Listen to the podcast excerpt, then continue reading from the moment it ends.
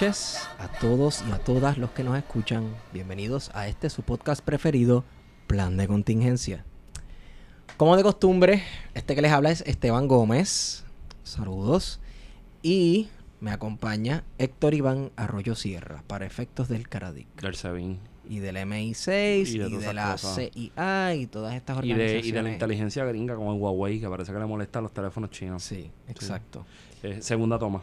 Ya yo la cagué, quiero asumir eso Asume la públicamente. responsabilidad. No Públicamente. importa, no importa. Sí. También nos acompaña Guarionex Padilla Martí, el, el faro de Cabo Rojo. Guarionex. Grande eres, Guario. Saludos a todos Esa yo no la había escuchado. Esa está bien cabrona. El faro. Hay que hacer una camisa con tu cara y un faro. ¿Cómo estamos, muchachos? ¿Estamos bien? ¿Nos estamos sintiendo bien? Sí. Sí, sí. Está en la 65. Esta es la nota número 65 con sabor a libertad. Nos acompaña también la licenciada Mariana Nogales. Saludos, Mariana. Saludos a todos y gracias por la invitación nuevamente. Claro. Reincidente. Es la reincidencia, Llevamos, do- llevamos dos este mes. Un saludo de Manuel. Sí, exacto. Y por último, el caballero Dennis Edwin Jr. Montalvo Concepción.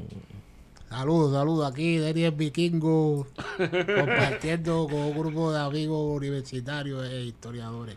Y la licenciada, mi abogada y mi defensa, Mariana Nogales Molineri. Eso sonó, sonó chévere. Dennis, eh, Mi egua, la defensa. puedo ver que si, si te subes una pierna del pantalón, no tienes grillete puesto. Está cabrón, no tiene que ¿Cómo, cómo te sientes? Me siento bien diferente porque cuando tú llevas dos años y cinco días preso, Ajá. este tú comienzas, mira, ahora mismo yo estoy aquí me sentía diferente porque como estaba acostumbrado a estar en mi casa, pues uno se siente diferente al nuevo espacio. Sí.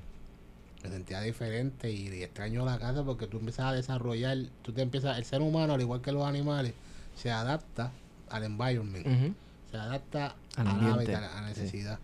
Y me estoy cambiando, estoy, ahora mismo yo fui al aeropuerto y no sabía ni qué hacer, no sabía, no me podía creer que estaba allí porque era algo, to- todo, todo el mundo te mira diferente, antes me miraban con desprecio, cuando me veían con el grillete, ya creen que yo era un asesino o un político de Capitolio. ahora no, ahora me ven como, como lo que yo soy, un historiador. Pues qué Un bueno. hombre que, que tiene, tiene arraigado en su espíritu, sí, sí, la ideología esta republicana de Reagan, de, de los Founding Fathers, de que por medio de la evolución del hombre se puede alcanzar el beneficio de, eh, sí, del hombre en términos de del ser humano, se puede llegar lo que era el Ubermensch con, Con Con Nietzsche. Nietzsche. Sí, sí. a la Uber Sociedad, como yo le di una vez al psicólogo, al psicólogo de la corte que me evaluó. Y entonces el primero de mayo, pues, yo hice algo que en Estados Unidos era lo correcto.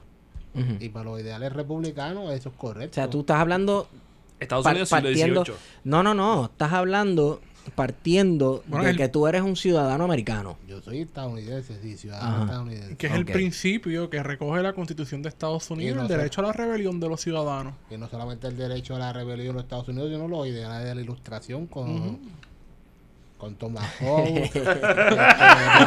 John Locke, John Locke. Montesquieu y toda esa la gente. que, que se origina en Francia, en, Ita- en la península itálica con la ilustración. Y hay que tener en cuenta que la ilustración está sponsor, este, ¿cómo se dice? Sponsor? Auspiciado, Auspiciado. auspiciado. por los grupos banqueros que se enfrentaban a las monarquías. Incluso yo leí un libro de los capetos de que los ricos, los, los, los, los, los comerciantes en la década, en los siglos 12 y 13, ya gritaban de que me- el rey me está quitando la libertad. Y yo solamente ejercí un derecho que está plasmado no solamente en la constitución, sino en la idiosincrasia norteamericana y en lo que es realmente ser un verdadero americano. Que no solamente defender mis derechos como ser humano, sino que por medio de mis acciones yo defienda los derechos de la persona que está al lado mío y por ende los derechos de toda la sociedad hasta que se llegue a la sociedad perfecta. Denis, eh, el primero de mayo del dos- 2017. del 2017 Mm. te arrestan Ujú. y te imputan, te imputan unos cargos. ¿Cuáles fueron esos cargos? Tal vez la licenciada puede ayudarnos. Ah, el primer cargo fue este, obstrucción a la justicia. Porque yo me senté en el piso, como me enseñó Ronald Reagan, y puse la acá. Entonces, Pero yo no recuerdo a Ronald Reagan. Sentarse en el piso. No, pero- Yo no recuerdo eso. no, pero escúchame, yo digo, no, es que cuando yo me refiero a Ronald Reagan como figura, me refiero a la ideología que permeó en esa década de los Estados Unidos. Sí, ok, ok. Ah, los. Reaganomics. Dale, Los chévere. Reagan- no, los Reagan, no el término económico, sino el término de la libertad individual. La visión de libertad Estado, de li- eh, por encima de- en cambio, Ronald Reagan dice, y esto la gente por ahí cuando yo lo dije después de Grillete me querían matar, de que el único estado bueno que existe es el que no existe. Porque en Puerto Rico existe un concepto de que el Estado es Dios y que está por encima de los hombres. Y al revés, es el hombre, el ser humano. Ya, ya Mariana estaba mirándolo ahí cruzado. parte, de ahí parte, de que el ser humano esté por encima de todo, parte la, la, la separación de iglesia y Estado. Porque antes el rey, ¿quién lo ponía el rey? Dios, Dios. claro. Y por eso parte también ese Bueno, Napoleón hizo esa ruptura, ¿no? Y Napoleón porque estaba imbuido Se por los autocoronó. ideales de, de la Revolución Francesa. Entonces, obstrucción a la justicia. ¿Qué más? el segundo fue, ah, ese fue el primero. Entonces, como yo me dejé arrestar y la licenciada puede dar parte de eso, ellos estuvieron buscando un chivo expiatorio y en el mismo juicio en contra mío lo dijeron allí dijeron que a mí me cogieron porque yo era gordo. Eso lo dijeron. Había es, gordofobia entonces. eso es real. Eh, pues yo era gordo, digo, oye, que Marideli. La, pues, la investiga la policía dijo que me dieron a mí porque yo era bien obeso, porque era la única persona así obesa y porque tenía la camisa que todo el mundo usa en la Yupi y un supuesto pantalón negro. Y que me dieron por eso y porque salía en los en los videos esos de Facebook Sí. Y esas, y esas cosas. Puedes decir sanganería, no hay problema. Y, y, y la, y, la, y la media es, ¿cómo que se llama? Las noticias. Sí. Ajá. Es que tanto tiempo solo leyendo, se me olvida decir unas palabras. Este, y entonces me, cuando yo fui, yo creía, ya, yo, yo antes era PNP, yo no lo voy a negar. y creía que esto era Estados Unidos. Entonces yo pensaba, mira, por yo pasar por allí, que yo no hice nada de lo que me imputan, como se demostró más allá de dudas razonables por parte de mi excelente defensa que está al lado mío. Y del licenciado. Más Caballero. Y primero también estaba Norma Cartagena Bernal y el licenciado Villafaña, que hicieron una gestión absolutamente tremenda en contra de un gobierno que a todas luces desde Luis Muñoz Marín puede ser uno de los más represivos de la Correcto. historia de Puerto Rico porque lo que ellos hicieron contra mis compañeros estudiantes fue terrorismo. Mira, yo vi gente allí que cuando a mí me arrestaron lloraban de miedo. Ellos los van a negar ahora, bla, bla, bla, pero saben que todo el mundo tenía miedo porque ellos metieron tanto miedo que gente que no protesta tenía miedo de, de- de hablar en- contra el gobierno. Y se escuda, el gobierno local se escuda de que el gobierno federal lo va a auxiliar. Aunque el gobierno federal aquí yo lo que lo veo es como otros mamotretos y otros zánganos más, porque lo que ha hecho últimamente en diversos casos de presión, de presión pública y de la democracia me parece absurdo. Yo me, me, me, me, me repugna tener que pagar taxes para mantener a autoridades federales que contravienen la constitución de los Estados Unidos a la constitución que cuando yo estuve en el ejército juré allí, levanté la mano y dije yo voy a proteger ¿Tú la estuviste en el constitución ejército los- de Estados Sí, Unidos? Sí, eso es así. y yo levanté la mano y juré defender la constitución de los Estados Unidos de enemigos exteriores e internos. Y verá, yo me molesto de tener que pagar taxes para mantener tanto la porquería política oligarquía fracasada puertorriqueña como los contubernios de, de, de, la rama federal en Puerto Rico que no parecen federales. Lo que parecen es que ellos sí están, están creando el motín de implantar el terror en la población puertorriqueña y en los grupos disidentes. Pareciera esto que lo que ellos dicen de Maduro, es más, esto parece peor que Arabia Saudita allá. Entonces, cuando yo fui a regla 6, yo creía que lo que me iban a meter era o una multa o se iba a caer porque yo no hice nada de lo que me acusan cuando sale el chacal del tirano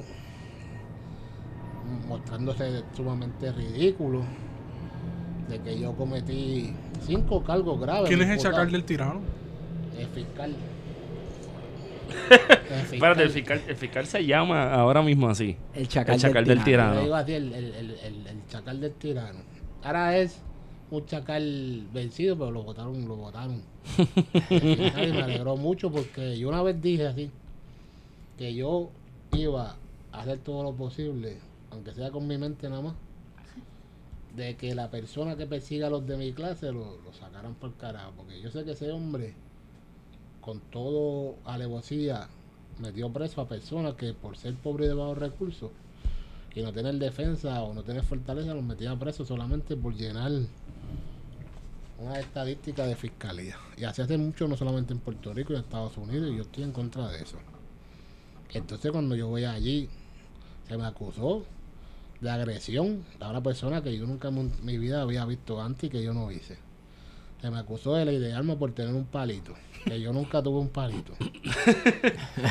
se me acusó de motín cuando yo no conocía a nadie allí, nada más hice y ejercí mi derecho a la libre expresión, como sale, como Antonio Negri también plantea en Commonwealth y, y en otros libros. Se me acusó hasta de escalamiento. Eso te- sí, escalamiento en regla 6 estaba. eh, en, en pre- en vista preliminar. Pero escalamiento porque esto, esto sucedió todo en el edificio de Liberty. No, yo nunca estuve en Liberty. Ellos me acusan de haber estado en Liberty y de que yo escalé en Liberty. Pero yo nunca Exacto. estuve ahí. Y el otro cargo Daño. era daño a la propiedad porque yo rompí yo solo, pesando casi 400 libras. Rompí que 16 cristales.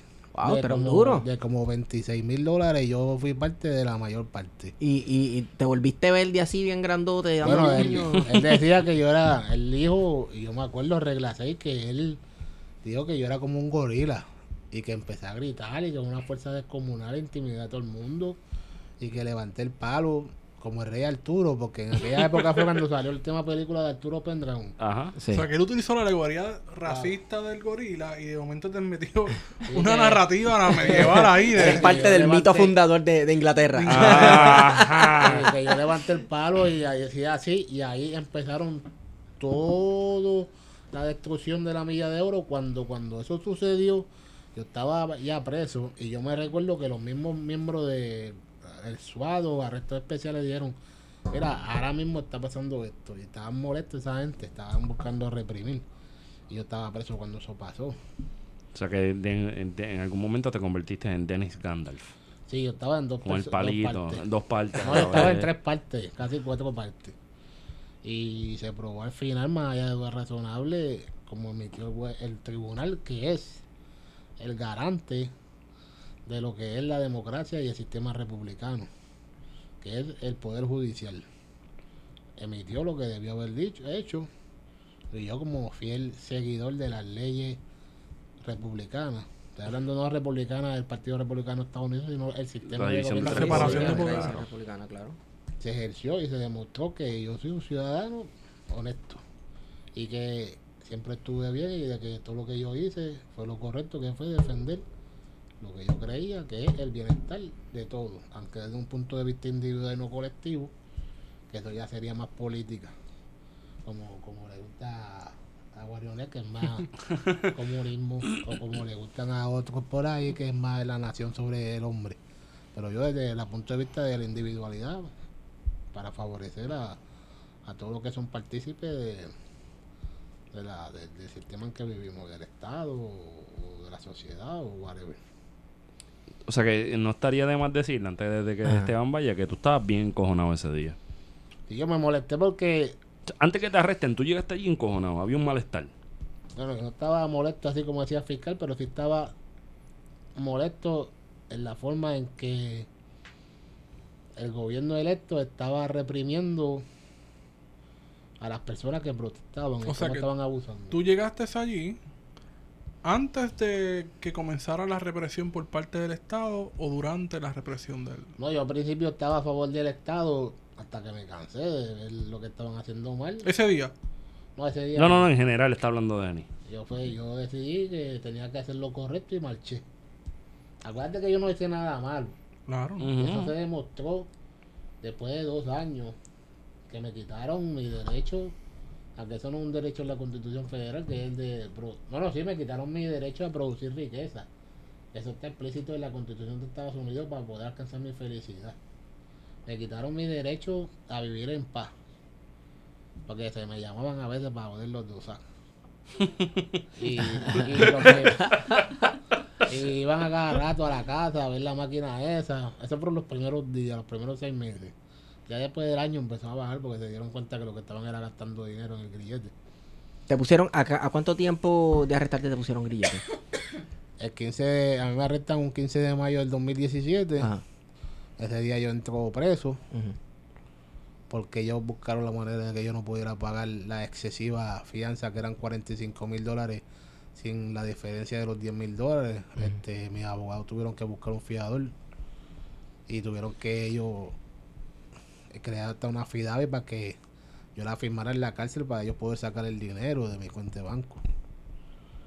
Y, y después ellos estaban buscando un montón de, de excusas para que no pudieran ponerle grillete en mi casa, incluso que se demostró que no eran necesarias, solamente para dilucidar, dilucidar el proceso en que yo saliera de la cárcel porque ellos utilizaron el meterme en máxima seguridad igual que otros para intimidarme, para que yo tuviera miedo. Incluso el policía que me arrestó me dijo, ay, te van a meter en máxima seguridad, te vas a meter con los evangélicos. Porque como los evangélicos los tienen en celdas aparte. Ajá. Y no, tuve miedo, yo me entreno en el gobierno americano, yo soy un hombre libre. Hombre libre no tiene miedo a nada. Quien tiene miedo es el Estado, porque sabe que lo ha hecho mal y tiene miedo a que la gente se dé cuenta y deben de creer en ellos. Por eso es la represión. Ver a Texas, tú, como de, ahorita mencionaba Mariana, ¿por qué Texas la gente no, no se revela? No se no protesta como si nada, porque el Estado hace lo que se supone que haga. ¿Qué es eso? ¿El qué? ¿Qué es eso que se supone que haga? lo que haga lo necesario para que la población, que para que sus ciudadanos puedan desarrollarse económicamente y socialmente y vivir en felicidad. Era como estipulaba Benjamin Franklin, ¿verdad? Que en paz de que allá esté en el cielo. Debería de estar. No, pero cuando nosotros vemos, cuando tú analizas, yo, por- yo por lo menos analizo desde el materialismo dialéctico, no tengo ningún reparo en decirlo. Cuando tú analizas la sociedad, donde más se protesta, es donde más desigualdad social hay y donde más, donde la economía es más débil. En economía fuerte la gente no, no protesta porque la gente está logrando vivir bien. Están logrando vivir bien, exceptuando casos excepcionales donde otros países pues meten la mano para que la cosa se desestabilice, para ellos tomar ventaja política en contra de sus enemigos. Pero saliéndonos de eso, porque ahí está bastante lejos de lo que debería ser un poco la discusión. Voy con Mariana. Mariana, cuando llegaste al caso, ¿con qué te encontraste? ¿O cómo llegaste? al ¿O cómo caso? llegas al Ah, caso? Exacto, esa es una buena pregunta. Pues mira, eh, desde 2017 estábamos trabajando un grupo de abogados que inicialmente era el Comité de Acción Legal y luego continuó siendo la, Brigada Legal Solidaria. Y eh, nosotros habíamos decidido que íbamos a, formalizar, o sea, era, era un esfuerzo dirigido a prestar servicios legales a manifestantes, a personas que habían sido detenidas o intervenidas por la po- policía por ejercer su libertad de expresión. Entonces, eh, teníamos muchos casos y en algún momento eh, la licenciada Norma Inés Cartagena, que era la que tenía el caso de, de Denis inicialmente, me dijo, únete al caso porque va a hacer falta más gente en este caso, es un caso complicado. Y yo creo que es importante mi análisis, ¿verdad? Luego de, todo el tiempo es que así como en el 2017 estuvo el caso de Nina en la jurisdicción federal, para la jurisdicción estatal, Denis era su Nina. Y, y había mucho interés por crear ese mismo tipo de, de chilling effect o efecto, ¿verdad? Este que El ejemplo. El Exacto. castigo ejemplo. el, el Castigo castigo ejemplar. ejemplarizante eh, utilizando a Denny. Y eh, fue bien interesante que Inés me había contado que la dinámica con el fiscal era bien fuerte, pero de, de, de, de, de peleas y garatas. Y yo decía, bueno, quizá Inés está exagerando un poco, pero cuando entro en el caso, ya en etapa de vista preliminar, ahí es que yo entro en el caso, en vista preliminar, eh, estábamos Inés, Max Caraballo y yo.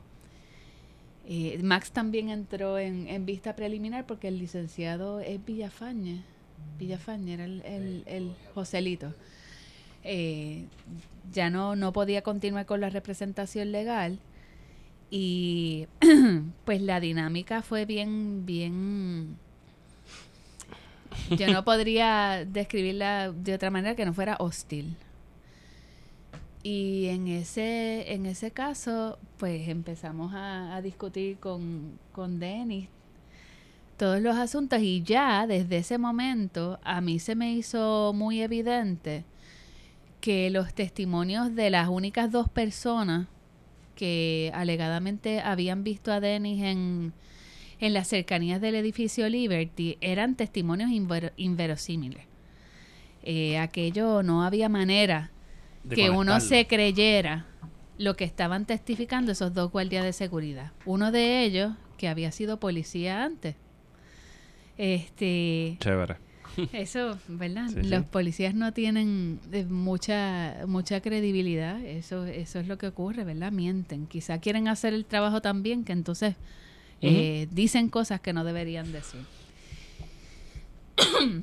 y, y ya en el juicio es que, que entonces uno entiende el monstruo en todas su- sus dimensiones.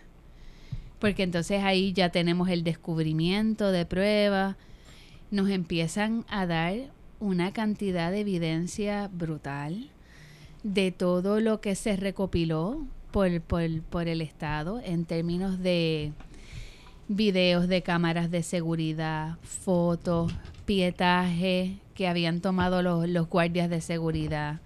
Eh, los guardias de seguridad, no, lo- lo- lo- la policía, ¿De dónde, En de dónde son particular, guardias esos? ¿De dónde? del De- CRADIC, Ah, ok, gracias. Del del CRADIC. Eh, es Centro de Recopilación y Análisis, ¿verdad? De, de- de evidencia digital. Y son horas, cientos de horas de video eh, de lo que ocurrió en esa manifestación del primero de mayo de 2017. ¿Cuál era el plan de la policía? ¿Cuántos cuántas unidades estaban activadas. El plan de San Juan lo había elaborado el teniente Iván Barr. Tremendo tipo, un tipo bien chévere. Sí, Humildón. sí. Y, y, y trata a las mujeres con respeto. no. Eh, y pues todo, todo lo que ocurre es que, como les acabo de decir, nos dan cientos de horas de pietaje de video. Y ellos emiten unos supinas y obtienen la, los- copia de los videos de las cámaras de seguridad del edificio Aeon, de Seaborn, del tribunal, de la OAT, este, del Banco Popular y de otros muchos edificios.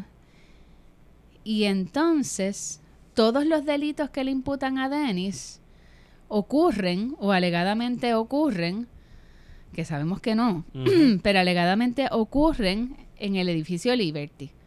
Y Liberty es, un, es una compañía que provee servicios de televisión, de internet, de telefonía, que es verdad, como bien tecnológica. Ujú. monopolio Claro. de telecomunicaciones en Puerto Rico. Claro. Sí. Exacto. Y entonces, curiosamente, Liberty certifica, es el único edificio de toda esa producción que certifica que no tiene cámaras de video, que no tiene cámaras de seguridad ¿Qué? Y no tiene cámaras de video. Y Siendo la sede central de Liberty. casualmente, los hechos imputados a Denis Montalvo ocurren allí. Eh, durante todo el juicio se presentó evidencia fotográfica que ubicaba a Denis en las cercanías del Banco Popular. Y el testimonio de los dos guardias de seguridad era que Denis había eh, que Denis había caminado en la marcha y aproximadamente a las once y pico de la mañana, Denis, que estaba vestido con la cara sin taparse, no estaba enmascarado, tenía una boina puesta, una camisa roja de la Universidad de, de Puerto Rico con el gallo o como dijo aquel ilustre agente del CRADIC, un pollo blanco en, en la, en, Ay, la, ay, en la camisa. Eh, pues él, que estaba vestido así completamente diferente, iba con un grupo de gente que estaba encapuchada, que estaban vestidos de negro, que tenían unas mochilas, que dentro de las mochilas tenían unas canicas, unas ondas, unas, unos espares, unas piedras, etcétera. Y resulta que Denny, que no estaba vestido igual que esa gente, era el líder.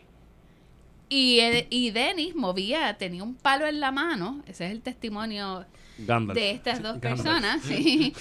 Denis tenía un palo de madera en la mano y cada vez que lo movía, la gente se emocionaba y tiraba piedras y canicas, etcétera, hacia, hacia el edificio. Eso que era el guía, él era Sí, sí, el líder. Sí, sí. Era- él era el, el líder, líder supremo. Según, exacto. Entonces, esa marcha pasa a las once y pico, doce. Sube, llega hacia el Banco Popular. En el Banco Popular eh, se verifican unos graffiti, imagínate, el, el terrible delito del graffiti, eh, cercanos a la, a la fuente del Banco Popular. Y después de eso, vuelve a bajar ese grupo hacia Liberty y en ese momento ocurre unos una secuencia de eventos que violan todas las leyes naturales y de la física. Ajá. Vamos allá.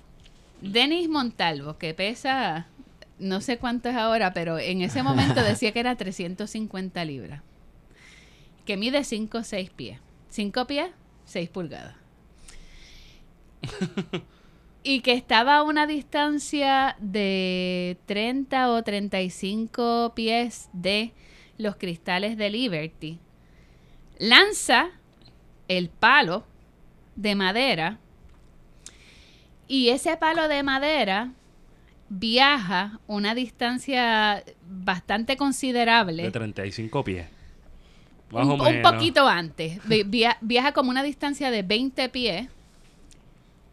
Choca con la espalda, el, la- el lado inferior de la espalda del guardia Guillermo Ramos Santel.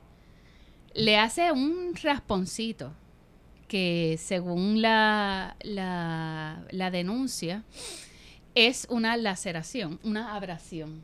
Abrasión es la palabra que utiliza. Wow. Pero realmente es un raspazo que no mide más de, de, de dos pulgadas.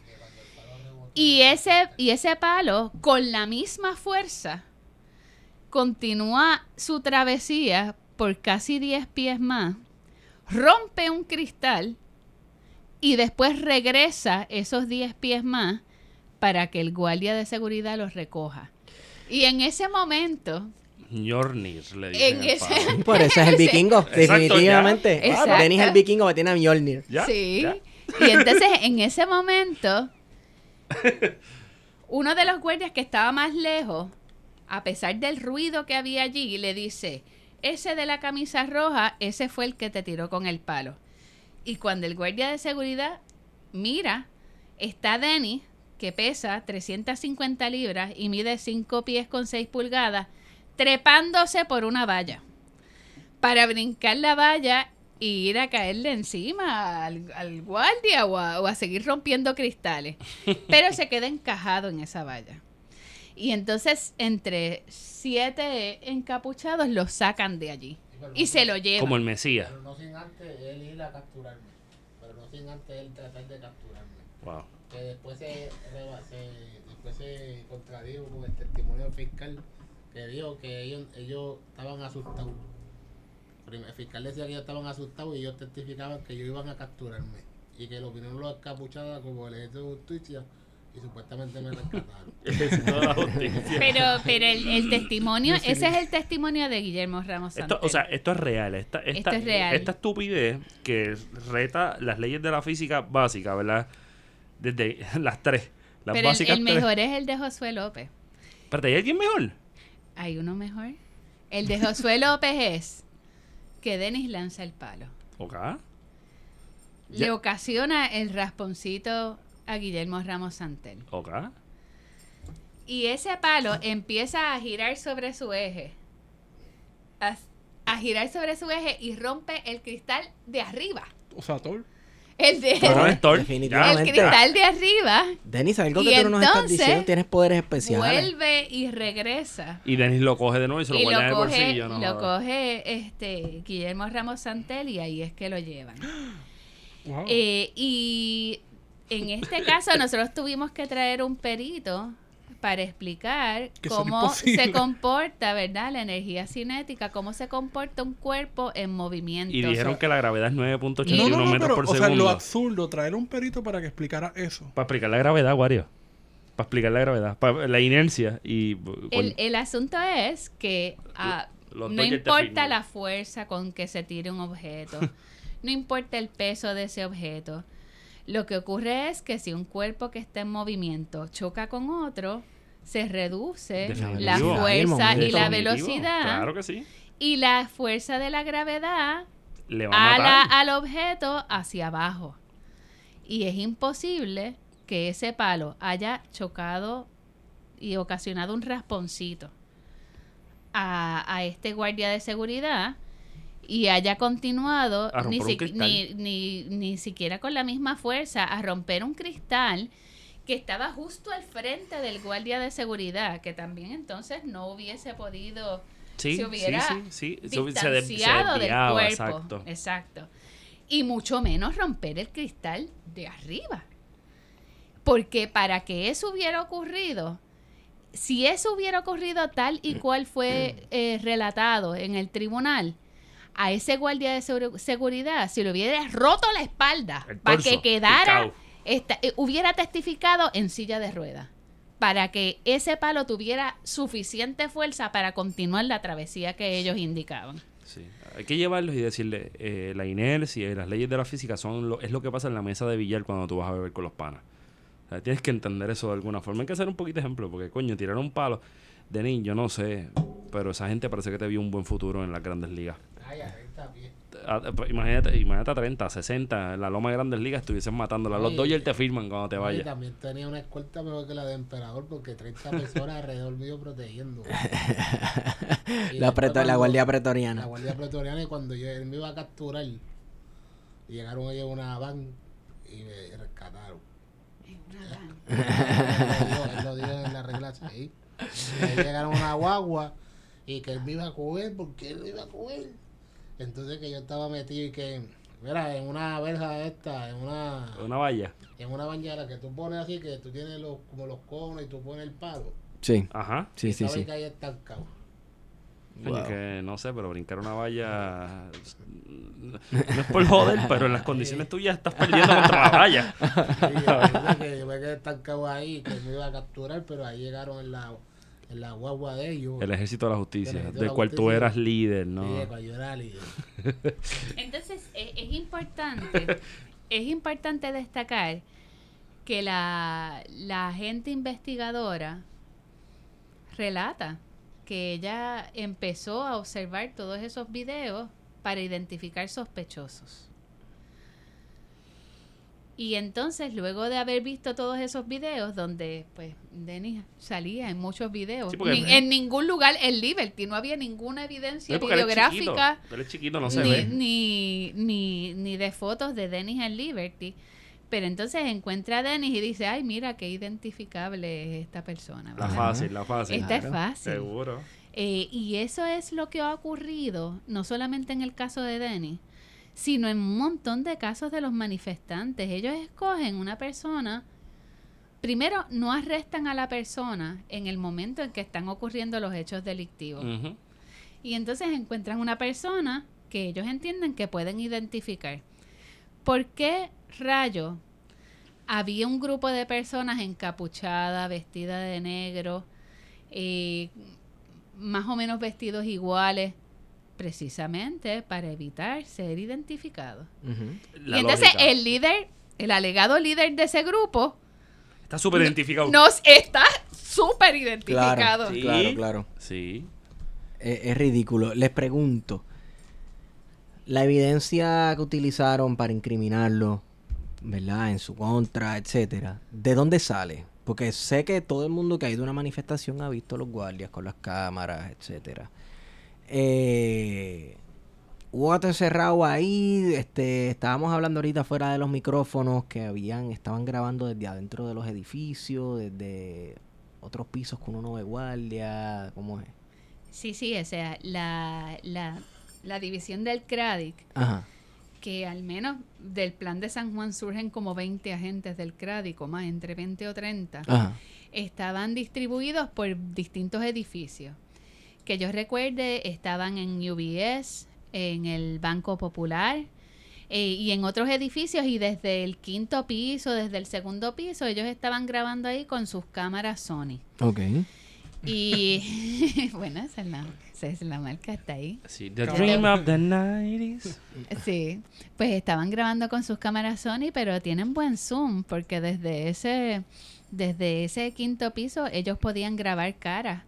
Como, como yo estoy viéndote a ti, Ajá. Héctor, así de cerquita, pero con una este Una resolución con una resolución increíble. Pero no se supone que estén grabando la mancha, no perfiles, no persiguiendo. Se supone que ellos graben cuando se está cometiendo un delito, Y- ese momento en que se, ellos entienden que se está cometiendo un delito, y cuando la policía está eh, interviniendo para... eh, realmente es para, es para ver si hay algún tipo de uso de, de fuerza excesiva.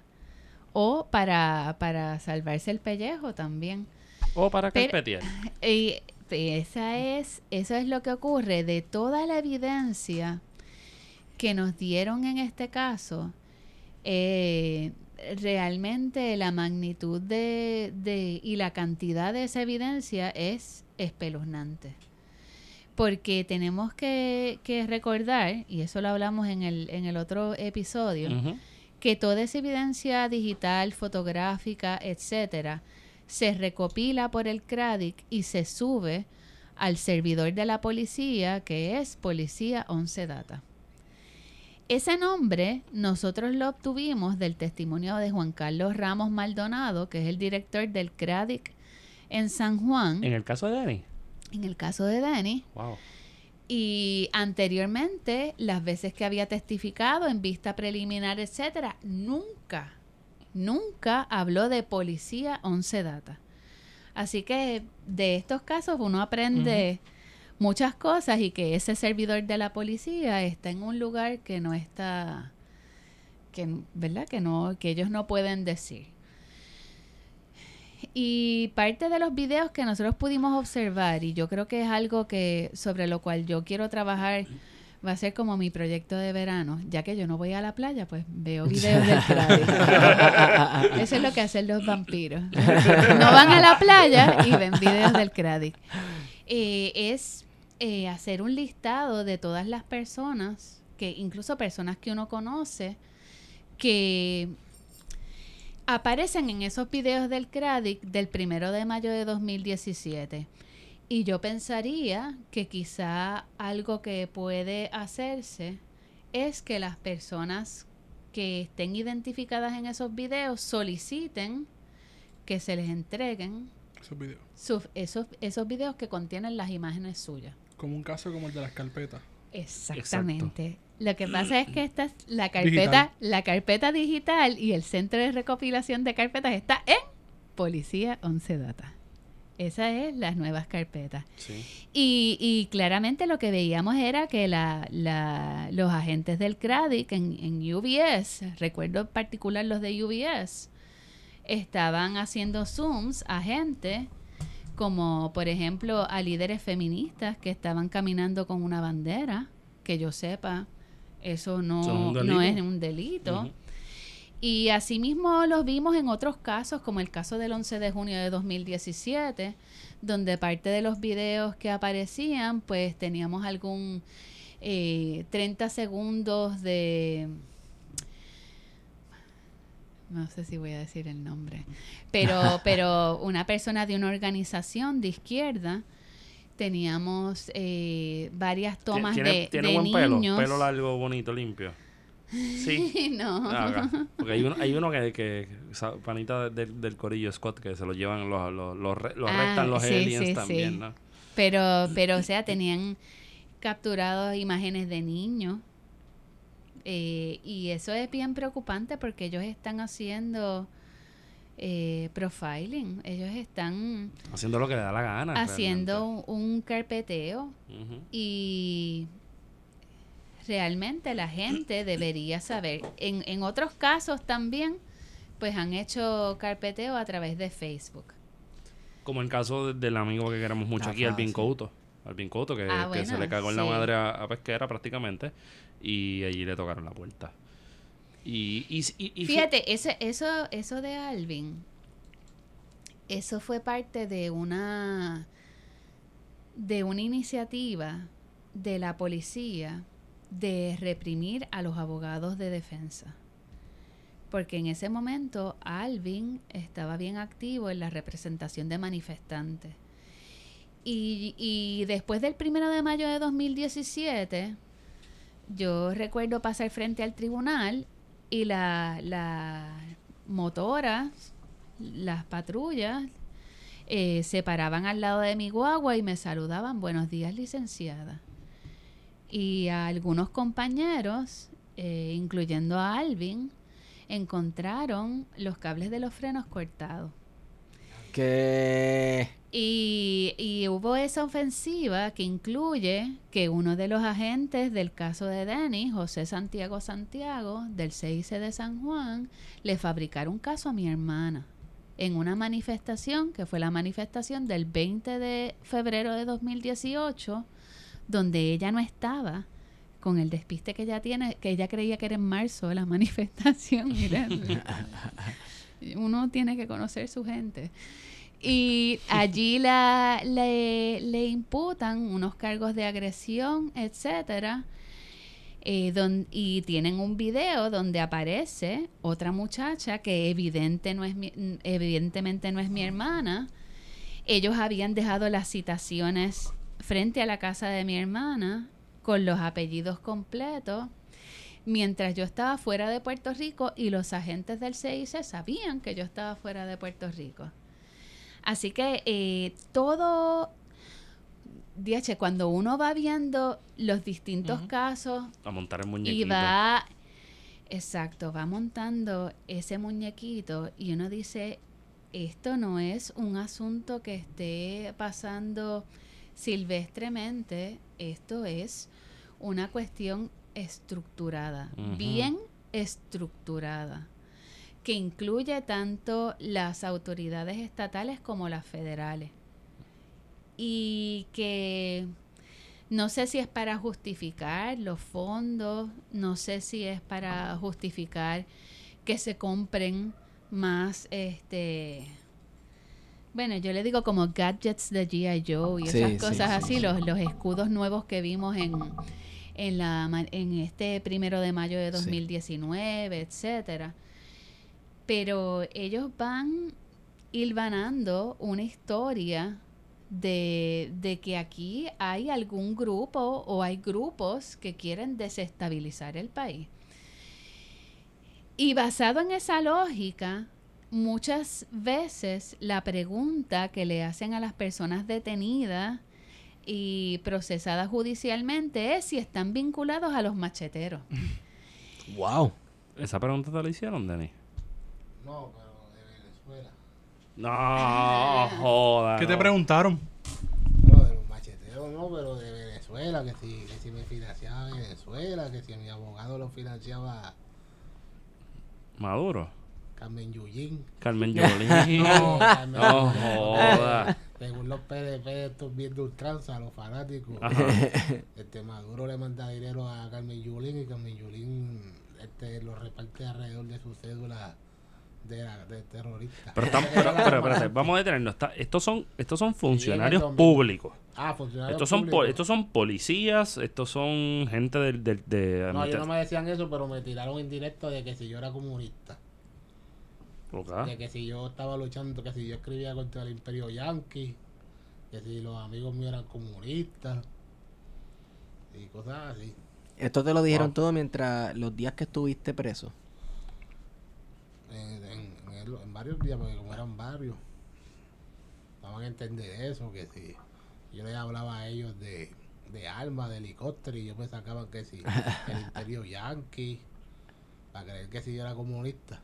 O sea, ellos estaban utilizando La psicología inversa. Sí, psicología a la inversa y Y usando la como esta misma. jerga así, Sí. media de esto, para ver si tú caes y dices la algo. gente de antes que habla todavía la misma bobería de que si los cubanos los van a invadir y eso. Sí. Pues ellos utilizaban, ellos siguen con eso, ellos siguen reproduciendo esa, ese discurso viejo. Pero bueno, si no hace falta nada más que, como he dicho y les he recomendado a todos, visitar la sección de comentarios del nuevo Nuevo día o Día. de primera Sí, hora. no, ya está cabrón. Yo el otro día, ayer, mira, ayer yo escuché cuando me liberaron. Ajá.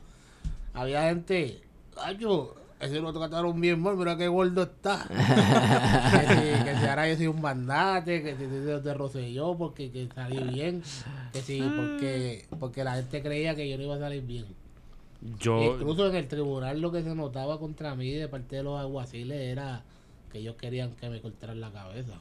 Mira, voy a leer un comentario de... Había, no, no, no, señor, había, o sea, La eh, mayoría de, de ellos, cosas, la mayoría de ellos. una de las de las cosas interesantes era que la gente estaba pendiente de ese caso. Sí, sí. El, el- en el tribunal. Era como fuera del episodio del mono que estaba en el parking que uno no lo podía mirar a los ojos. Ujú. Ah, sí. Pues el caso de Denis era, era un issue así en, en términos generales. No, de cada, de cada 17 estaban en contra mía. María Denis. Sí, la verdad. No te hagas la víctima. No te hagas la víctima. Víctima, Porque en ese víctima. caso todo el mundo creía que iba a ir preso. Yo, yo, yo, yo estaba haciendo con el corillo la colecta para jabón líquido y cigarrillo y ver cómo los pasábamos. No, porque lo que pasaba es que, pero es que lo que yo podía ir preso era totalmente falso. Porque lo de la, la ley de armas yo nunca lo hice. Ni lo de, ni lo de Liberty. Yo nada más hice que me senté a frente al Banco Popular. Nada, ya, nada más. Pero lo otro, no hice nada de eso.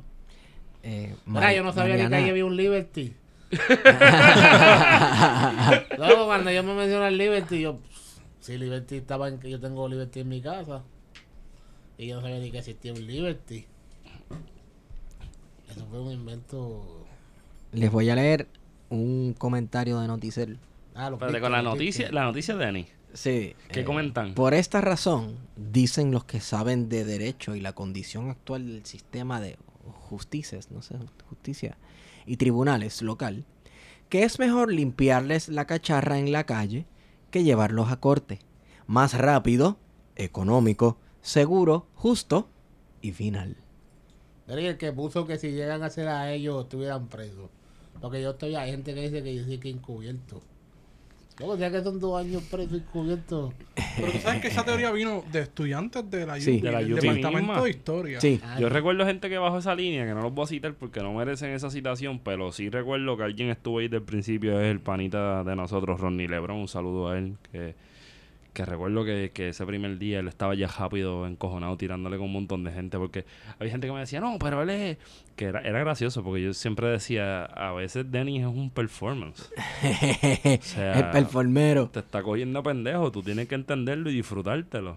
Sí. No, pero no, que, que, que yo veía los comentarios. No, que yo recuerdo cuando era vikingo. No, que yo recuerdo cuando era. que me- gusta el de banquero judío. El de vaquero. que yo recuerdo Sí, cuando era vaquero, que yo esa- recuerdo, que yo recuerdo cuando era este santero. Y yo- Esos rasgos ashkenazis tuyos están bien No, banquero, yo Uh, banquero judío en la forma de, de- de- Como tú dijiste ahorita, lo del de monopolio de judíos. eh, están Sí, sí, judíos. sí, sí. No es al tejano ni al, es al judío. Y mucha, Pero- y mucha gente se comió ese fake. Como- Sí, y sí, también sí, yo creo que sí, uh, hubo compañeros y compañeras que se fueron en esa. Y es la fácil, ¿verdad?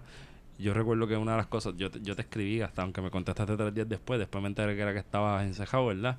Pero, pero fue como que la gente tiene derecho a encojonarse, ¿no? Y, y marchar lo que no. Entonces, yo lo que hice fue sentarme en el piso, yo no sé de qué la gente habla. Por eso, pero. Pero lo más gracioso de ese, y eso está en la, en la denuncia de, de la gente de Charlie Burgos, que él le dijo, yo estoy luchando aquí porque ustedes también son trabajadores y yo estoy luchando por los derechos míos y los derechos de ustedes también. Yo peso 100, 350 libras. Mira, a ver, búscate otro más para que me levante. Mira, a ver si me puedes levantar. Mira, los policías la fuerza de choque levantan pesas como los nenes chiquitos. Y yo lo estoy entrenando y me lo puedo ganar a Para el que no lo sepa, Denis, Denis, en el tiempo que yo pasaba mucho tiempo Ah, en aquella que esquinita, mira. alterofilia. Y hace tanto y tanto yo soy fuerte que estoy torpe. Sí, sí. ¿No viste que el fiscal dijo? Que tú tiraste un palo, un palo de escoba Oye, y lo re- eso lo dio repa- vuelta. lo- regresa Y que se que yo era regresa. un tipo que tenía una furia que, que, que iba a matar a toda esa gente en Liberty. Oye, tú, tú bailando trompo tienes que estar bien cabrón.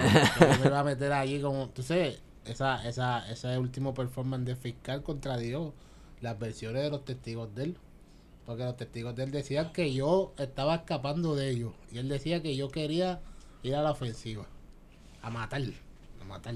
Eso fue el, el cierre. Sí, el cierre, el cierre. El- Cuando María Nogales lo devastó con su performance. Pero mira, pero mira, por- por- tenemos la dicha de que el compañero Padilla Martí también fue arrestado por por un acto de desobediencia civil en el, en el campamento de la cen- en contra de la ceniza en Peñuela.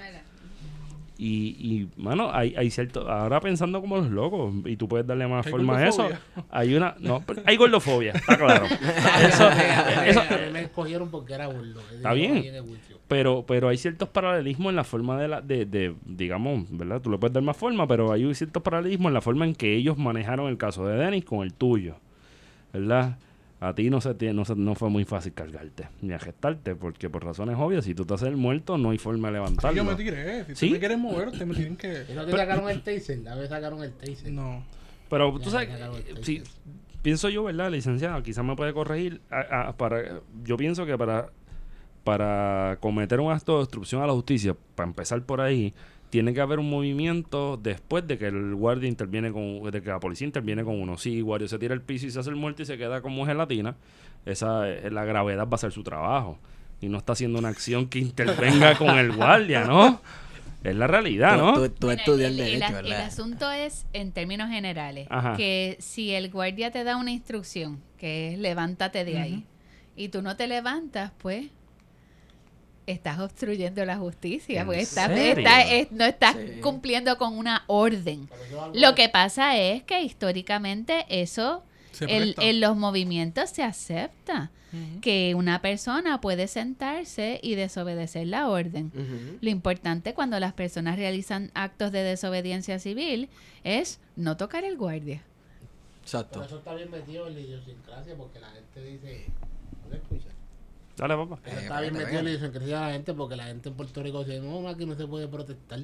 La gente tiene metido eso en la, en la mente de que uno no puede protestar, como que si eso fuera malo.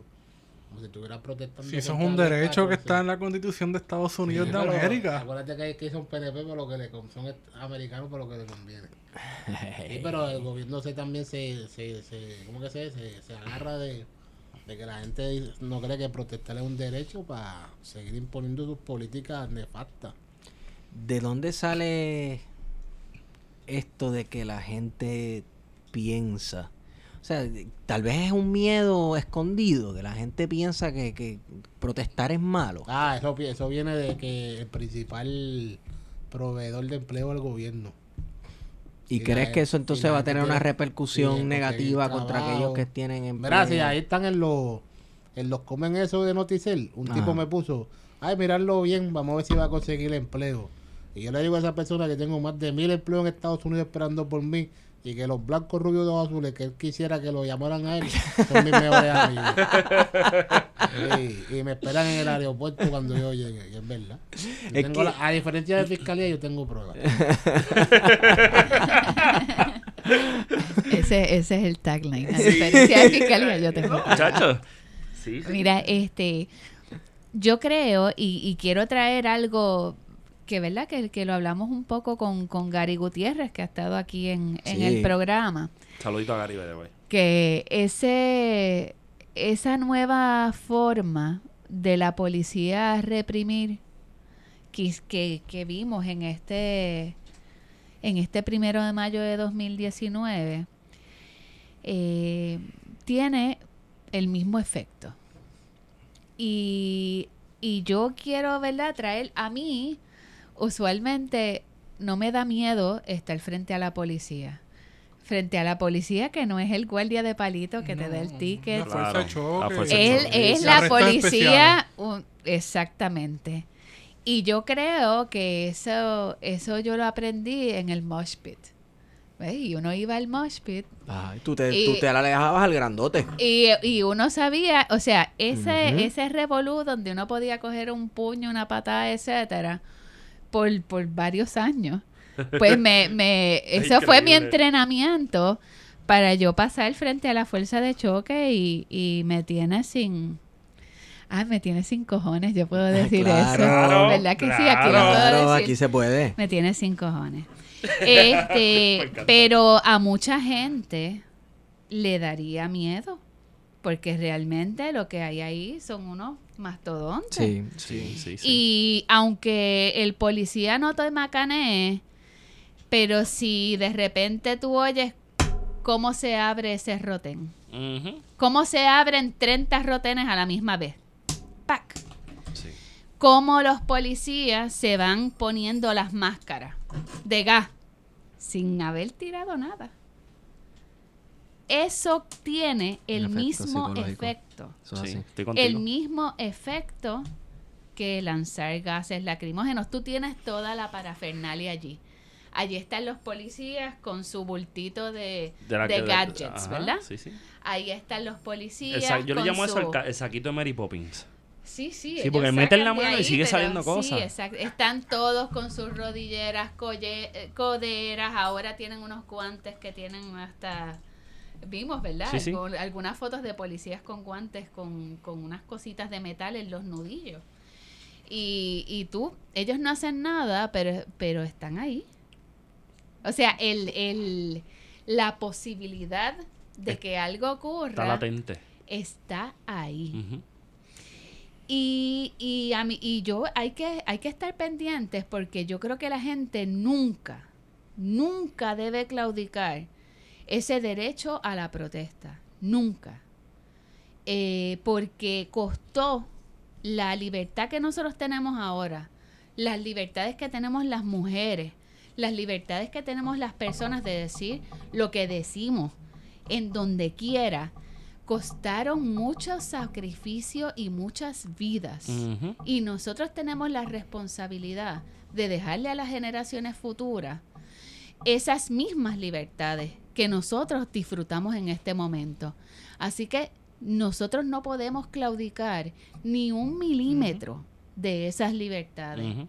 Y la exhortación, y, y sabemos que aquí hay abogadas, nene, aquí hay abogadas y abogados que vamos a estar dispuestos a defender los derechos de los manifestantes, de la ideología que sea, independentistas, socialistas, republicanos, Como libertario, libertario, Reagan, claro. la persona que protesta tiene derecho A protestar. a representación legal. Claro que sí. Y tiene derecho a protestar, porque el que protesta está defendiendo sus ideales y los de los demás. ¿Cómo le diste al guardia?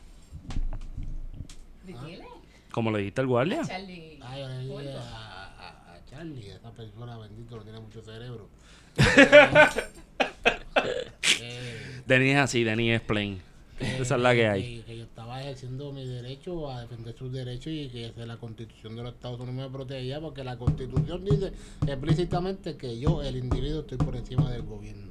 En eso se funda Estados Unidos, en la lucha en contra del poder. Está grande de esa los- constitución. De los, de la- de la Digo que se la pasen, ¿verdad? Contra, contra. Está escrito, pero de- del ejercicio de, de allá para acá, pues, Pensilvania la, la ejercen en Pensilvania. ¿Tú crees? Algunas partes. Yo no sé. Ah. Algunos individuos. Algunos algunos individuos. sí, sí. Yo, yo pienso que la- la- las milicias estas es que hay... Sí, las milicias Ah, republicanas esas, Ah, los- las esas milicias. esas milicias allá afuera le dan tan duro como le dieron a Oscar López o peor. Porque el gobierno americano tiene un temor. Aquí la gente también, puertorriqueña, Terrorismo interno. tiene un temor. Te cree que el gobierno federal es un dios. Y en eso también se ampara. Fíjate que la gente cuando me arrestaban, ¿sabes qué me preguntaban? Que si eso era un caso federal. Que si era un caso federal, lo que la gente tiene. Sí. Y no era un caso estatal. A los federales no les importa un cristal, ¿verdad? A menos que sea el cristal de un banco. De un mango. Es que yo no, es que Ahí sí. eso, yo no Ahí sé por sí. qué. Sí. Sí, porque hay una ley allá afuera que protege a los bancos. Hay una ley federal que, que protege a los Eso bancos. le ponen algo, la obstrucción al comercio interestatal, algo así. Sí, acuérdate. Acuérdate, Acuérdate que los banqueros son Sí, tienen, el tienen, poder, tienen esa poder. Los banqueros son los dioses. En los federales son los dioses. Los banqueros son los dioses. los banqueros. No, los- hay en- ahora mismo yo creo que los, los banqueros son los dioses. sí. Sí. Primero eran los industriales y ahora los banqueros. Obligado. Con el neoliberalismo, sí. Exacto. Entonces, Sí, porque aquí la gente tiene como que la lucha por los derechos civiles en Puerto Rico no, no debe existir. Ya los comen ahí. Bueno, lo que pasa es que lo ven como algo malo. Rápido. Ya leí, mira, de una pasadita así, una ojeadita, cuatro veces leí que si comunista y cuántas cosas. Sí, comunista, sí. La gente no sabe lo que es comunismo. La gente no explica el- las esencias básicas del comunismo, del liberalismo económico y del nacionalismo, no saben. No, pero bueno, pues para ellos, por lo menos nacionalismo. y pero, pero, pero, pero vamos a ser honestos, porque tampoco podemos pecar de iluso. ¿Cuánta es la posibilidad? Yo digo que es más del 50% que esos comentarios que están escritos ahí salen de la oficina de prensa de Fortaleza, salen de la oficina de prensa de que- policía, sale del CRADIC. 100%. Este, Hay un tipo que, yo vi un tipo que tenía como que esa, ese, como que ese paso que era como del gobierno, porque siempre decía lo mismo, y como que la misma manera de decirlo. A eso le dicen que- spin.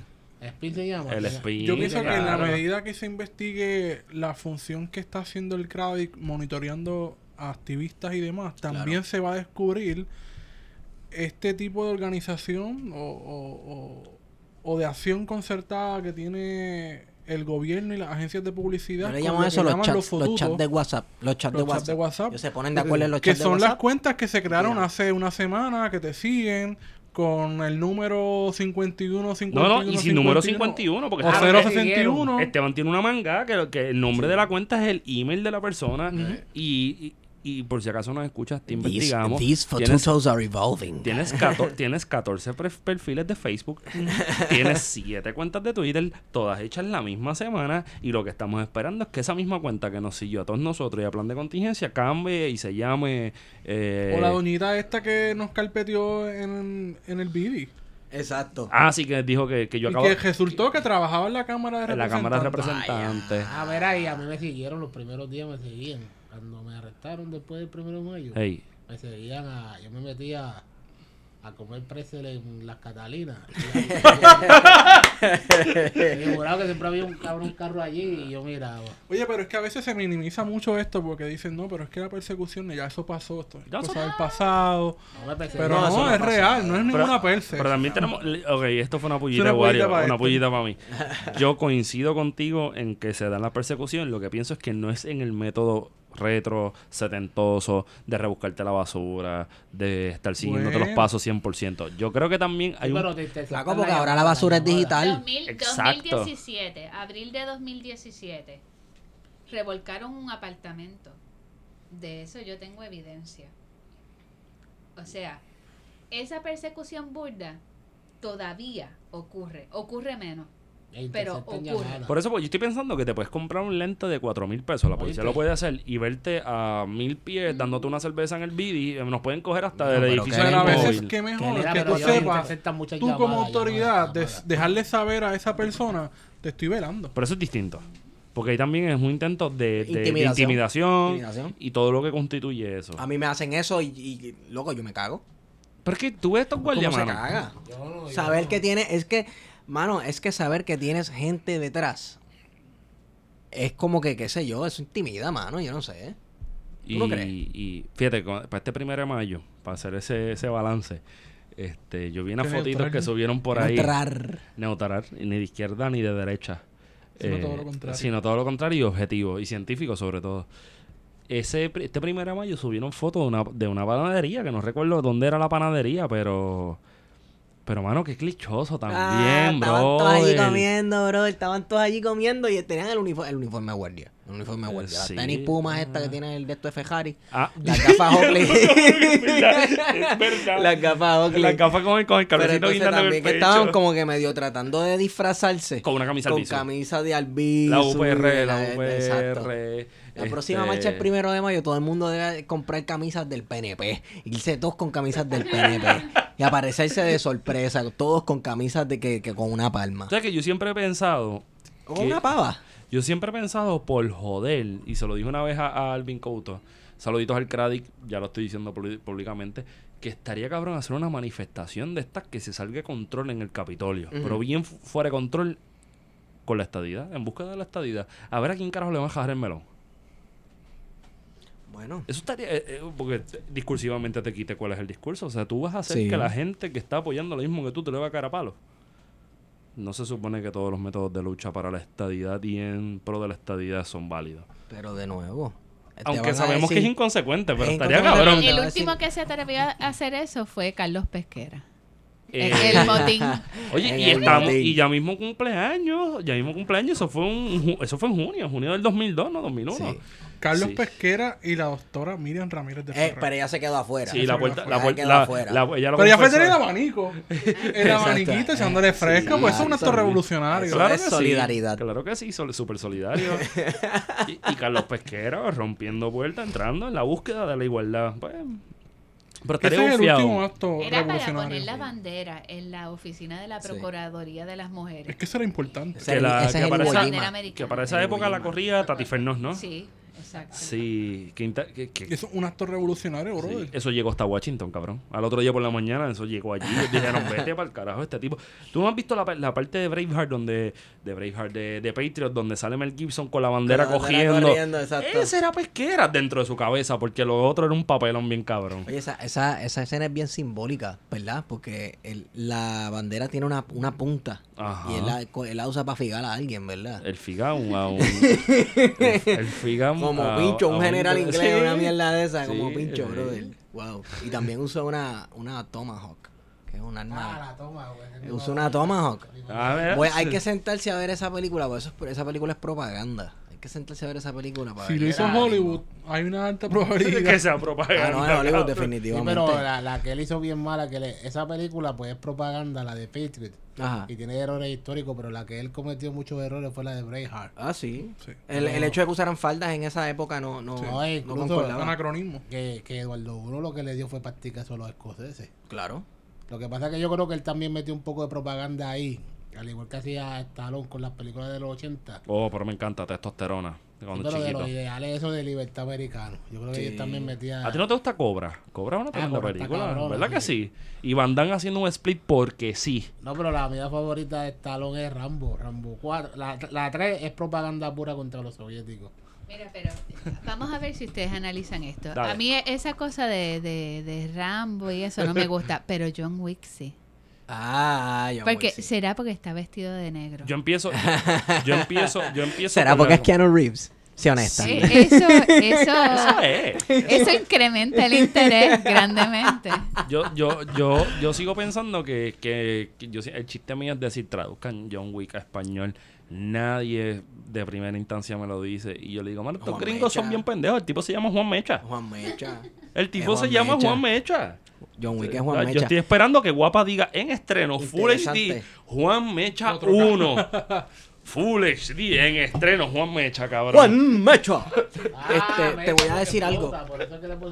Dense cuenta de algo. Wick. Rambo, La las otras de literal. Rambo son, es, es propaganda anti-Vietnam y lo que sea. Sí. La última, de hecho, Stallone hizo una los otros días que él está como sesenta y pico de años todavía pompeado en la jungla matando vietnamitas a lo loco. Pero la primera de Rambo es propaganda antiguerra. porque trata de un soldado con PTSD. Sí, a Sí. favor de los veteranos. una- Exacto. sí. Y del maltrato del sistema a los veteranos. Sí. O sea, no se nos olvide eso. Lo que pasa es que yo me imagino que les hicieron un acercamiento, oye, Es flaco, como ven acá. Forrest Gump, ¿no? Forrest Gump. interesante alguna manera. de- Sí. Lo interesante de Stallone y Schwarzenegger es que, es que Schwarzenegger no hacía películas con ideales políticos, pero era político. Y este que no era político, sí metía la, la cuestión esa del, del American este del, del, Sí, de sí. la- de los 80, del, Sí. del American El American Way. del American Way of Life. Rocky. Esteban. Rocky, El sí. soviético contra, contra el americano. El bien y el mal. I must, eh, ¿cómo es? I will destroy you. I must Cobra break you. I I must break you, I break must you. break Pero you. Cobra no tiene como que ideología de política. Cabrón, Cobra es Todas Cobra. las Cobra películas. Cobra, No, Cobra Cobra es Cobra, está ahí, Cobra es Cobra Cobra. las películas tienen policía ideología. contra el loco. Una película buena de Sylvester Stallone es Over the Top, es que se llama, la de la de la del pulseo. Ah, esa está ready. Tú te identificas porque es un driver de camión, ¿no? Sí. Este, Mira, alguien, un pana de este gorillo. eh, No, pero ahí también él mete la ideología esta de- del- del americano bueno que lucha por su hijo y le, gana- y le gana al tipo ese que pesa casi 500 libras. Eso es Over the No Top. sé. Que obviamente le iba a romper el No, brazo. te- porque no es un tengo montón. idea. Volvimos a hablar de propaganda y no hablamos de Van Damme casi. Estoy bien Pero Van. Damme te puede propaganda, ¿no? Claro que sí. Pero-. Van ¿a Damme dónde es lo duro. Bloodsport. Bloodsport. Me dejas a Van Damme Ah, quieto. bueno, Bloodsport. Ya. Me dejas a Van O sea, y Van Damme en Street Fighter. ¿Qué más tú quieras? Ah, sí, eso es propaganda. Eso es propaganda Eso pura. propaganda, Eso es propaganda pura. Eh, esta pregunta es para ambos.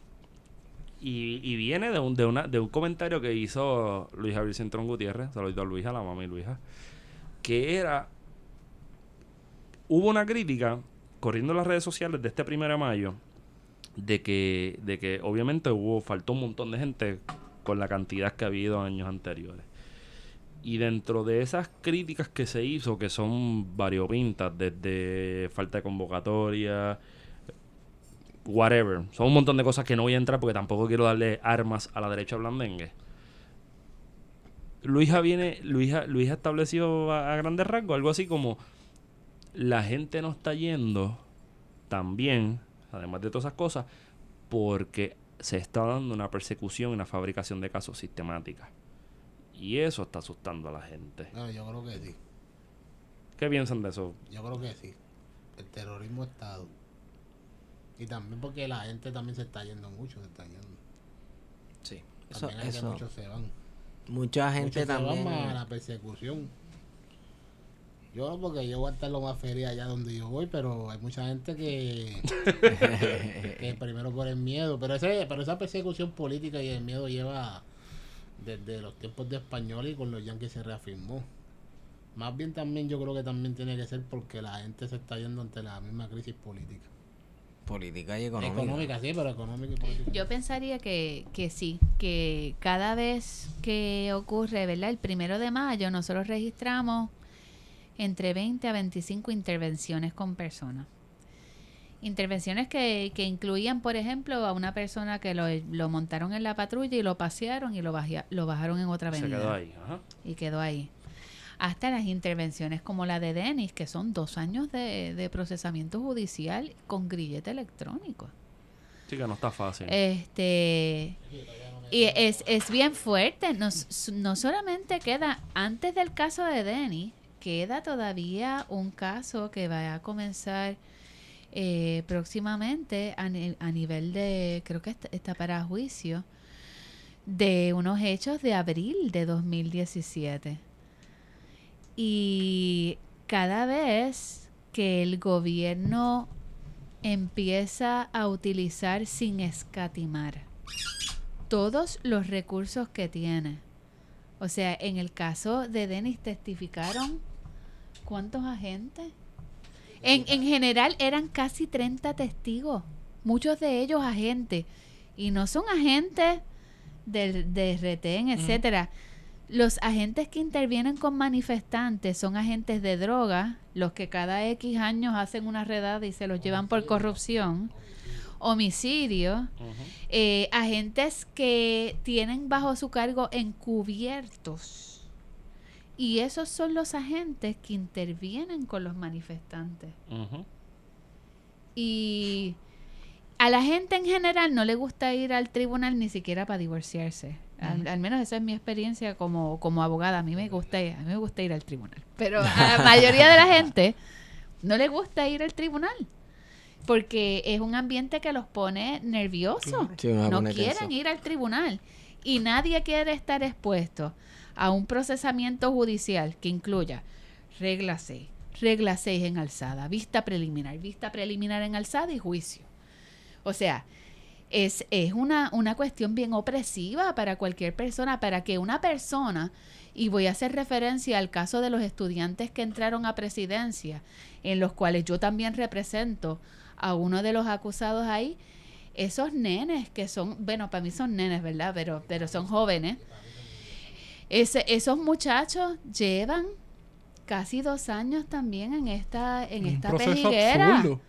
En el que se Eh, y eso quiere decir que ellos tienen que estar reportándose cada vez que van a la vista con el, el personal de, de la Oficina de Servicios con Antelación a, ju- a Juicio, o sea, que tienen que llegar a sus casas a cierta hora, que les hacen pruebas de dopaje, que tienen que estar reportándose, que no tienen la libertad de movimiento, que no pueden, pueden viajar en, en vacaciones. O sea, es una cosa bien opresiva. Así que el Estado se ha encargado de institucionalizar esa represión que va desde los despliegues excesivos de fuerza policíaca en las manifestaciones hasta los procesamientos sin límite de recursos en los tribunales por periodos prolongados de tiempo. Y entre eso, es, eso crea un, un clima donde la gente se siente intimidada. El chilling effect está aquí. Lo que pasa es que yo, yo insisto en que nosotros tenemos que sobrepasar el chilling effect. A mí, en algunos momentos, me ha dado mucho miedo. Eh, yo recuerdo el 31 de agosto de 2016 Fajardo. Cuando la, eh, yo quedé pillada entre los manifestantes y una fila de agentes de la fuerza de choque y yo lo que tenía pegado a los espejuelos era un, un escudo de esos de plástico. Y yo recuerdo caerme al piso y todo lo que yo veía eran botas y pantalones azules. Y yo pensar el, el mejor resultado posible para mí son tres costillas rotas si esta gente decide empezar a caminar. Y ahí me salvó Amado. Amado, yo le debo la vida en ese momento. O sea, ese era un momento bien terrible.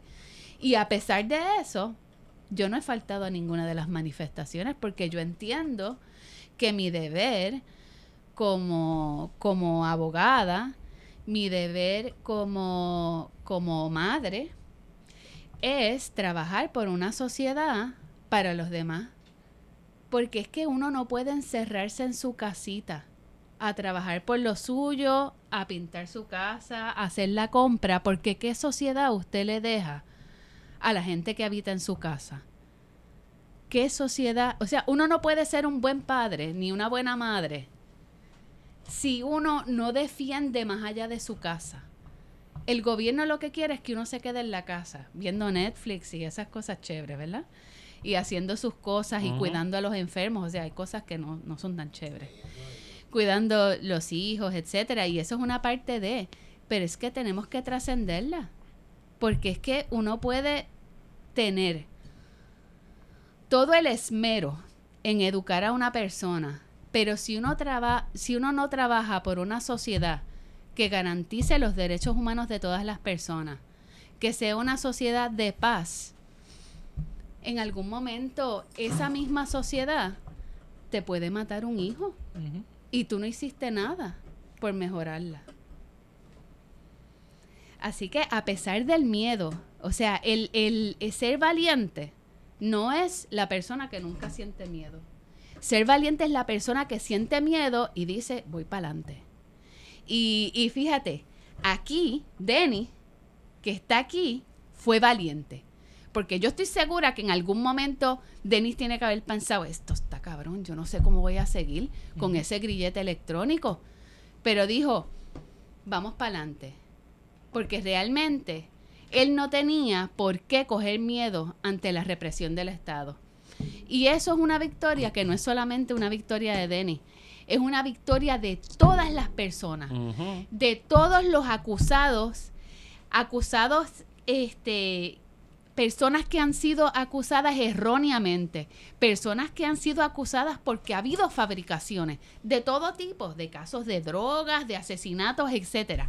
El manco, todas esas personas, cada vez que uno de- lleva el de- hace la defensa y lleva las consecuencias hasta el hasta las últimas consecuencias, esas personas están protegidas por los actos de los demás. Y Dennis ha contribuido a que la gente en este momento esté más protegida de los abusos del gobierno, porque él decidió seguir hasta las últimas consecuencias.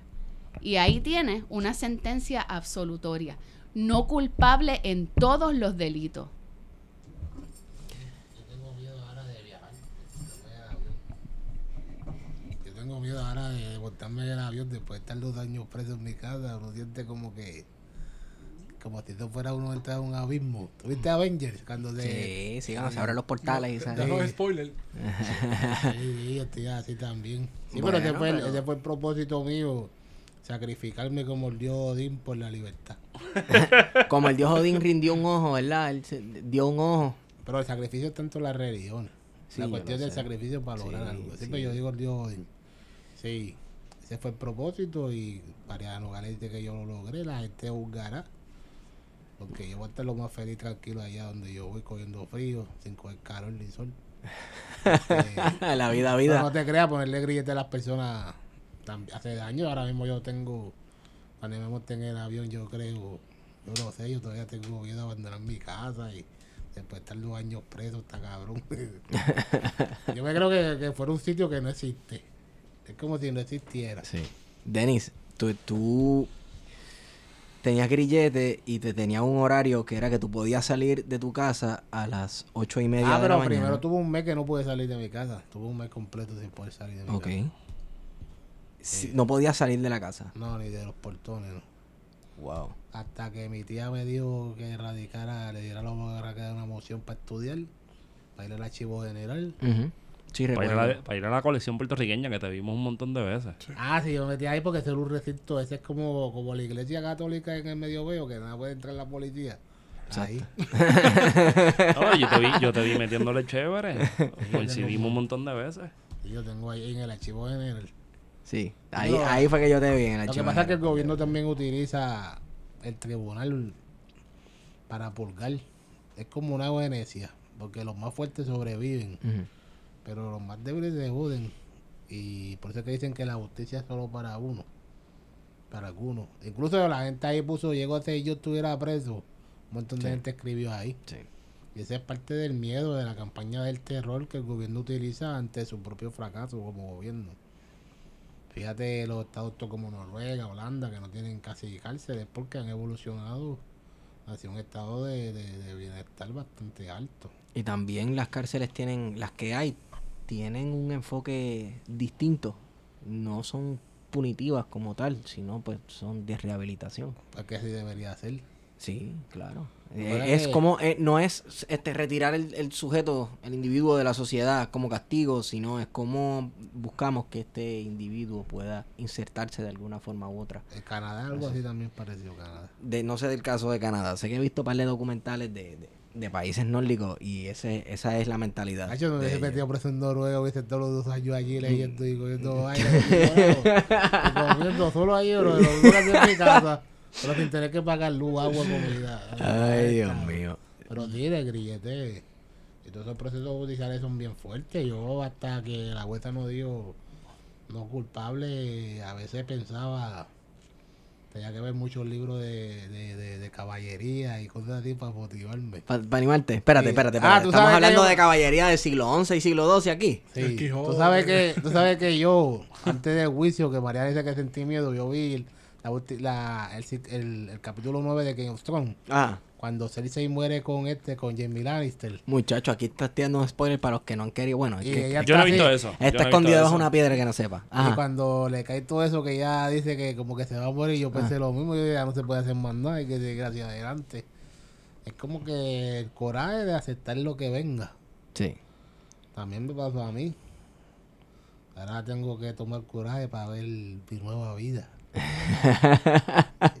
yo todavía no me lo creo que va a estar ahí. Hasta, El norte te espera, Denis. hasta que yo llegue allí a la nieve caer. y- ya, ya, ya, yo todavía no me lo puedo creer. Eh, mano, un macho, después de estar dos años ahí metido en la Sí, de sí, uno, claro, eso. claro. Bueno, eh, nos También me, dio, alegramos. también me dio mucha fuerza volver a Pensilvania. Esperanza, la esperanza. Siempre hay que tener algo, una esperanza. Ah, ¿verdad? Pues Tú estuviste ahí un tiempo, ¿no? Ahí yo tengo uno de mis mejores amigos allí en Orbisonia, Pensilvania. donde Un día espero mudarme a vivir tranquilo y ver el río derretirse y congelarse todos los inviernos en paz. con el gobierno lejos de mí. Mi, mi librito, mi librito de historia medieval y las cosas que yo leo, tranquilo. Y un tabaquito. A veces, a veces. a veces. Denis, gracias. Gracias Gracias por venir. Por la oportunidad, a la licenciada por su majestad en defensa Obligado. y al licenciado Más Caballero, a Norma Inés y al licenciado Villafañe y a las pocas y personas que me respaldaron, Duro. y al destino por hacerme más fuerte y a la vida por darme un nuevo comienzo. Bueno, pues te deseamos lo mejor. Este. Gracias, gracias. Yo, gracias. yo digo eso y defiende, yo te voy a decir esto y se supone que yo no lo diga, defiende la jodida tesis. Este, no la deje guindando, ahora la puedes hacer por Skype. No, Este, pero él quiere que yo venga. bueno, pues si tienes que venir, esperemos que vengas con el tu... mejor, ¿verdad? Para que haya hecho con el mil pesos un viaje, para y entonces ahora un avión para que vean a uno con un traje, que vean las películas esas de Monopolio mejor. No, pero en verdad que, coño, qué bueno. Yo creo que cuando, cuando uno tiene la razón y, y hay gente que te vaquea como, como, como Mariana, ¿verdad? Que yo creo que el trabajo de Mariana hace falta y hace falta gente que siga metiéndose en ese tipo de compromisos. Este, yo creo que, que cuando uno tiene la razón, pues uno, aunque tenga miedo, uno tiene que empujarla hasta lo último. Y para adelante, cabrón. Es la vida del guerrero, luchar sin saber lo que va a pasar, porque el que está peleando contra el guerrero también es guerrero. La verdad que el gobierno aquí está. Pero tú viniste con el libro de Jefrane, cuéntame dos o tres más. cuéntame dos o tres más que están cabrones. A ver, a ver, acuérdate que la verdad que en Puerto Rico, la policía aquí, el gobierno está. La verdad que en Puerto Rico hay que tener un. bien Hay una diferencia bien grande con Estados Unidos. En Puerto Rico la gente no tiene una cultura de tener armas ni de ser rebelde. Ahora, los otros días, ayer, el día ese de juicio, yo venía con el hermano mío, con Guaguilich, en el carro, y había una noticia de que un tipo de estos redneck mató a un policía y, y trató de matar al otro. Y se metió en el, en el yongo. Denis. Eso yo, no sé si voy a tiene que tener- ver con portación yo voy de a tener, armas. No, espérate un momento. Yo voy a tener que diferir contigo en cuanto aquí no hay cultura de armas. Lo que pasa es que es un poquito distinta a la de los Estados Unidos. Porque Aquí tú vas. cuchilla, no, es que No, es más aquí cuchilla, papi. Aquí están sobran las armados. armas. Aquí, aquí sobran las armas, Denis. y a mí nunca se me olvida, nunca se me olvida. La película más cabrona que yo he visto es una verídica y fue leída por el periódico. Cuando un chamaco cogió con una K-47 y tumbó un, Tumbó un helicóptero, helicóptero, de la claro. policía de Ah, Puerto verdad, Rico. sí, O sea, tú me vas a decir a mí que aquí no hay cultura de armas. Y todo esto es en sublevación al sistema. Lo que pasa es que muchas veces la violencia, hemos hablado en este podcast, ¿quién fue que dijo? No sé si fue Rolando Emanueli, que eh, la violencia y los sentimientos de, de- de frustración aquí, pues, se dirigen de manera horizontal Y no vertical. y no exacto. vertical. Tú sabes, aquí se dispara, pero no se, no se apunta para donde es. Es lo que pasa. Ahí, ahí te doy la razón. Bueno, Digo, aquí no, hay nada más- aquí no aquí no está ni la Colt, ni la Smith Wesson, y las Beretas, las Taurus, y, y las chipetas están cogiendo por todos lados. exacto, ¿Sabes? Que, que los amiguitos federales tuyos se hacen de la vista larga. exacto. Ellos eh, están en la pichadera y pues déjala Y que... los deja- tejaros también se tienen la vista larga. Bueno, pero ya acuérdate, eso es otra cosa. Podemos tener esa discusión eventualmente desde tu rancho en Wyoming. Este, desde el balcón de tu rancho bebiendo café podemos tener esa conversación. Café. Mira, mira, Sí, no, yo, yo voy a llevar una libre café. En, Pero whisky. mira, en Pensilvania bebiendo la dulce y leche, ¿cómo es la dulce y fresca leche con miel del gran estado de la libertad en Pensilvania? Wow. Donde, nacieron los- los- donde nació la constitución de los Estados Unidos. Yo creo que ya está, ya está suficiente. Eh, yo creo que. Mira, este. Nos Vámonos. ¿Dónde, Esteban? Me consiguen Estigón por Twitter. A mí, arroba PHETO. feto. Y Aguario, Huercandanga. 51. O todavía no han hecho Todavía. eso. Lo- Cógelo, hazlo, te lo van a tumbar y los fotutos van a ser un tipo, un gemelo tuyo. Tiene que haber una cuenta ya. Tiene que haber una, tiene que haber una. Licenciada, ¿dónde la conseguimos? Eh, Bueno, mucho en Facebook, mucho, mucho en la calle y en Twitter es el arte de morir. A Denis, no, a Denis no lo van a conseguir en Puerto Rico. Te deseamos lo mejor allá en el monte.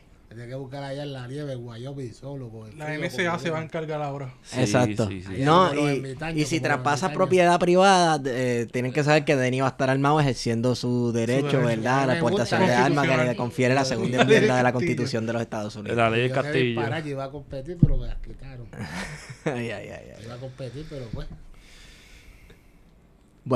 Jenny, está bien, cabrón. Vámonos por ahí para abajo. Yo te quiero, cabrón. Que Vámonos joda. pa' encima. Celebramos Bueno, la... derecho, tener armas es derecho de todo el mundo. Está bien, pero nadie está- lo está y- discutiendo. y tengo que cazar para comer. Ah, yo no entiendo. Mira, mira. Mira, mira, hemos sido con ustedes. Plan de contingencia. Esto fue una buena forma de celebrar la libertad.